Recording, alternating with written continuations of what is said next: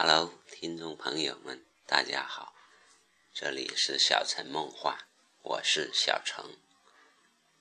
喜欢思考，就像无尽的流浪；喜欢梦幻，就像每天一个人的蛋炒饭。一个人都得为什么而活？也许是物质层面多一点，也许是精神层面多一点。还有渴望鱼和熊掌，却不可兼得的。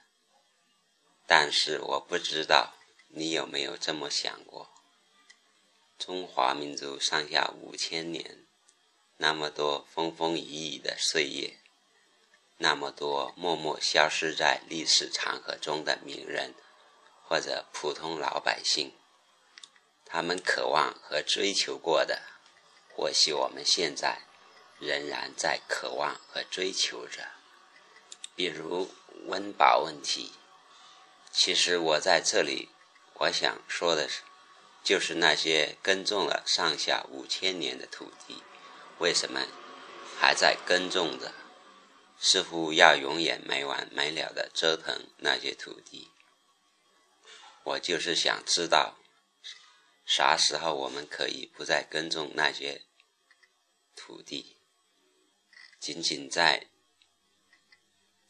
那么几块不大、不大不小的地方，就能生产出够我们中国十几亿人口吃上一百年的东西。脱离有机这个故事中的冯小安，也是和我一样这么想的。可能我这个人想问题有点二百六，但我的出发，但我的出发点很单纯。我就是想终结历朝历代的老百姓都要劳动才能有饭吃的问题。宇宙这么大，其实中国的十几亿人口，哪怕都变成科学家，也满足不了我们去思考和认识这个浩瀚的宇宙。所以说，我们这个时代最迫切的终结。就是终结人人不劳动就没有饭吃的问题，不劳动没有收入就无法买东西吃的问题。中国上下五千年，祖祖辈辈已经为我们做了那么多，可我们现在仍旧为此奔波劳顿。现在是该终结这种工作的时候了，因为。我们的时代迫切的需要很多很多的人，活在对于宇宙的认识和思考中来，从而更好的去终结生在地球、死也死在地球的时代。我们的欲望和渴望都是强烈的，但我们现在都只能活一百年。即使科技和医学再发达，有可能活到一百五六十年。这对于以光年来计量的宇宙是多么的一事无补，渺小到我们急切的渴望走进机身，灵魂不死，从而可以去探寻那么多无穷无尽的未知。地球现在的生态环境和人口等等因素。是相当迫切的，需要我们人类走出地球的，这一点毋庸置疑。但是人类智慧有一个可悲的境地，就是在你大智大慧之时，你有可能已经步入了死亡来袭的年月。而新生命学习前人智慧也有个时间和智力的限制。我们都希望爱因斯坦还活着。但世界很难再出现第二个爱因斯坦。现在渴望灵魂不死的理由已经相当足够。下面就是探讨逃逸时间和距离极限的问题。我们不期待回到过去，因为那是永远回不去的。别听信什么关于回到过去的时空理论。别听信那些回到过去的科幻电影和穿越小说。宇宙已经足够美好，在那儿。我们现在需要相信的是，我们会找到没有时间的通道。我们会找到没有时间的通道，或者万有引力解码下只受那个星系恒星引力的飞行。不管我们的遥，不管我们遥望的星空是几光年和几百万光年，那都只是距离，在拥有时间的因素下产生的距离。所以穿越，我们就是要没有时间的去到达。但是对于时间到底是什么，脱离有机这个故事里有解释的。从宇宙整体而言，我们所存在的宇宙面有 B 空间混进的 I 空间里，B 空间都是被 I 空间挤兑着的，因而汇聚。B 空间在汇聚的过程中，形成了一切元素曲线运动的壮丽图景。我们的地球以地心自转着。这叫地球圈，地球绕着太阳飘飞着，这叫太阳圈。太阳绕着银河的中心走，这叫银河圈。银河绕着某个我们还不知道的中心运行，这叫宇宙圈。其实所有的运动都不叫圆，或者说宇宙实质上就没有圆周运动。因为每下一个最小时间，一切的一切永远在新的位置。我们都是在朝着 B 空间的核心汇集点在走。圆周运动只是一个视觉的假象和历史的错误。这个名词本不该出现，但由于人类认识事物的极限，它错误的产生了。也错误地引导了一代一代的人。如果说宇宙没有圆周运动能比得上爱因斯坦的相对论，那么小陈恳请各位听众朋友，没有听清楚的，希望你再重播一次；听清楚了的，觉得小陈说的还是有一番哲理的，希望你点赞和订阅一下来支持小陈。这里是小陈梦幻，每天讲故事之前都会给你说一点小陈本人的世界观和宇宙观，希望能对你有所启发。我这辈子可能都都成不了什么，但是我是一个做机械自动化的工人，读过一点生理学，现在想做的和正在做的事。就是根据人类大脑的信息处理方式，发明一款空间无限的内存卡，而且这张个性化的内存卡要结合你们自己的 DNA 来使用。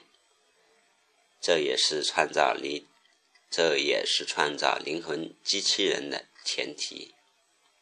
总之，大脑是怎么储存一百年左右的记忆？我就打算怎么做？这不是白日梦，而我，而是我活在去往白日梦的路中，而且我终将要死在去往白日梦的路上。所以，最终的最终，人类社会终结的终结，我们的灵魂还是要脱离有机组织，走进机身，走出地球。气到永恒，欢迎大家继续的收听。下面是脱离有机第九场。脱离有机第九场，时间清早，地点虚拟空间的教室。莫纳川翻开笔记，然后双手搭在讲桌上，对教室里唯一的一个学生冯小安说道：“这是一个原子的世界，所以我们有理由相信，改变有机生物生长速度的奇迹存在着。我们的方向很简单，就是一粒种子特定空间瞬间长成一个蛋或者一个幼崽，破壳疯狂的成长。”冯小安在下面追问道：“那你思考到哪了呢？”莫纳川回答说：“我们所渴望的终结，再也没有耕地，食物成为无偿的、平等的供给的那个时候吗？我们会实现的，无需理会饥饿的存在的那种自由。”火星会存满粮食，所有可能。你的梦包括动植物重新布满地球表面、陆地和海洋的那一天吗？不仅于此，我们会让有机生物高速生长在地球以外的空间，以满足人类存在所需的各种营养物质需求。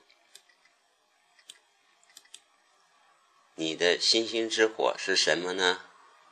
冯小安这样问。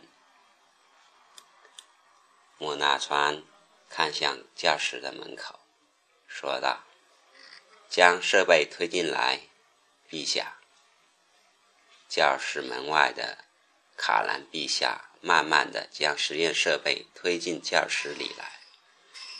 冯小安循声看去。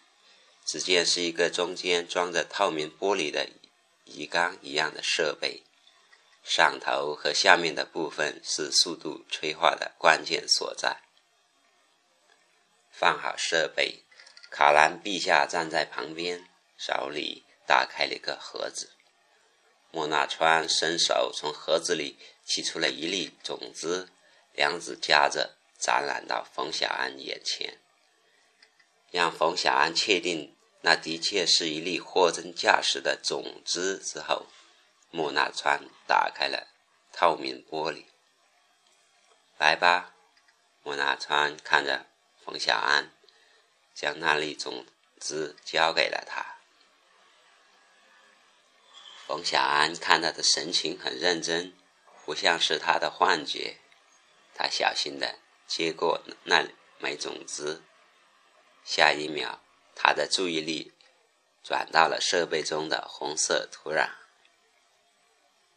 行吧，冯小安小姐，卡兰陛下在旁边做着允许的手势。冯小安把种子埋进红色的土壤中，抽出身来，看着透明玻璃自动关上，然后只见设备顶上投下疑似太阳的光芒。同时，设备内下起了雨，一幕剔透之中，种子从土壤中抽出了芽，瞬时生长起来。冯小安掐了一把自己的手背，以证实这不是什么快镜头。就在疼痛刚要消气的时候，种子生长成为了一株植物，一颗玉米。带着棒子屹立在设备之中，定格在那里。秋稍落，雨早停了，阳光还在，以及湿润的红土地。正在冯小安寻找诀窍之中，卡兰陛下将一个鸡蛋和满满一大盒的鸡食拿了过来。卡兰陛下对冯小安说道：“现在试试动物吧，冯小安小姐。”冯小安笑着说：“我先把这颗玉米收割收割了再说吧。”